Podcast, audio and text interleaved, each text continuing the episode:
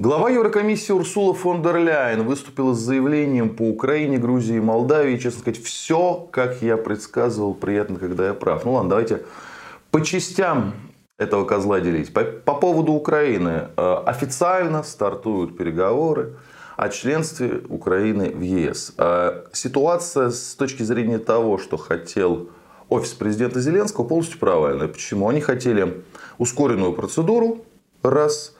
Два, они хотели четкие сроки, а именно этого и нет. Более того, Урсула сказала, чтобы никто не ориентировался на 30-й год. Почему на 30-й? Потому что до того ее коллега и конкурент, и противник, глава Евросовета э, Шарль Мишель, посоветовавшись с лидерами, там, с Шольцем, с Макроном, сказал, что к 30 году надо и Западную Украину, и, и Украину, и Западные Балканы, и Молдавию, и, в общем, всех. Но вот Урсула, как ни странно, будучи жесткой такой сухой бюрократической немкой, которая с практическими вещами дела имеет, сказала нет.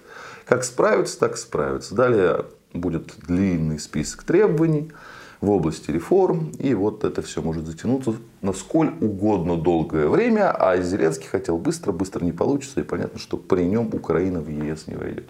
А он на это рассчитывал. Войдет ли потом, после 30-го когда-нибудь? Я говорю, может быть. Это вполне может быть. Я как раз это допускаю в том случае, если ЕС э, определенным образом реформируется раз. И второе, главный вопрос, какой кусок Украины, да, какая часть Украины, потому что это вот это вот такой вопрос, который решается сейчас э, другим путем. Это по поводу Украины. По поводу Молдавии. С Молдавией тоже стартовали э, переговоры.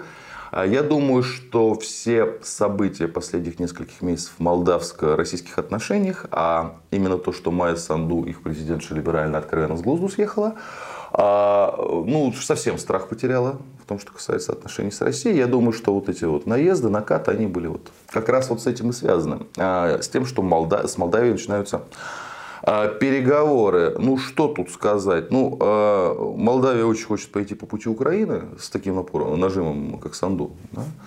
Это первый момент. А второй момент, на самом деле, по поводу молдаван. А, Приднестровская проблема, как известно, существует, да, и я тут не то чтобы не то чтобы как бы угрожаю, не дай бог, не в моем положении, но если Санду будет вот такую вот политику проводить, как это сейчас проводит, да, э, с таким отношением к России с русским, э, я боюсь, что Приднестровская проблема выстрелит. Да, потому что молдаване, получив по зубам, э, тогда же, пример, когда Советский Союз разваливался в случае с Приднестровской проблемой, дальше вели себя прилично относительно. И относительно Приднестровья, и относительно России. Да, вот сейчас как бы при Санду решили взять край, край, радикализоваться, и это риск новых конфликтов. Ну ладно, это мы будем посмотреть. Последняя Грузия. С Грузией Грузия стала наконец-то кандидатом в члены Евросоюза.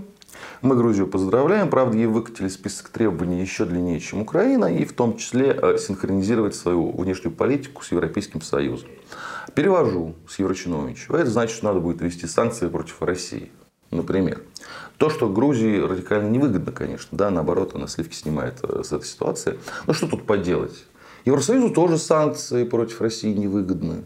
Они США выгодны. Евросоюзу нет, но он же их ввел как миленький. Ну вот и Грузия введет. Хотя тут я несколько оптимистичнее настроен, потому что грузины ученые, это вот Санду, такая прям отбитая, непуганная. А грузины ученые, хорошо ученые в 2008 году, и они до сих пор демонстрировали как бы все признаки суверенной страны, которые проводят независимую внешнюю политику. Это надо отдать должное. Грузия и Тбилиси. Германия такую политику проводить не может, Франция такую политику проводить не может, Япония такую политику проводить не может. А Грузия смогла.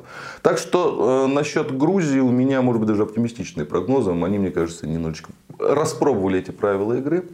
Поэтому на все глупости, которые им же навредят, сходу соглашаться не будут. В любом случае, это все вопрос на долгое будущее. А, ну, а требования лояльности, что тут сказать. Знаете, у меня вот картинка такая в голове Урсула, она же как бы тезка Урсулы, ведьмы из сказки про русалочку, да, вот она со своими щупальцами сжимает там трех селедок.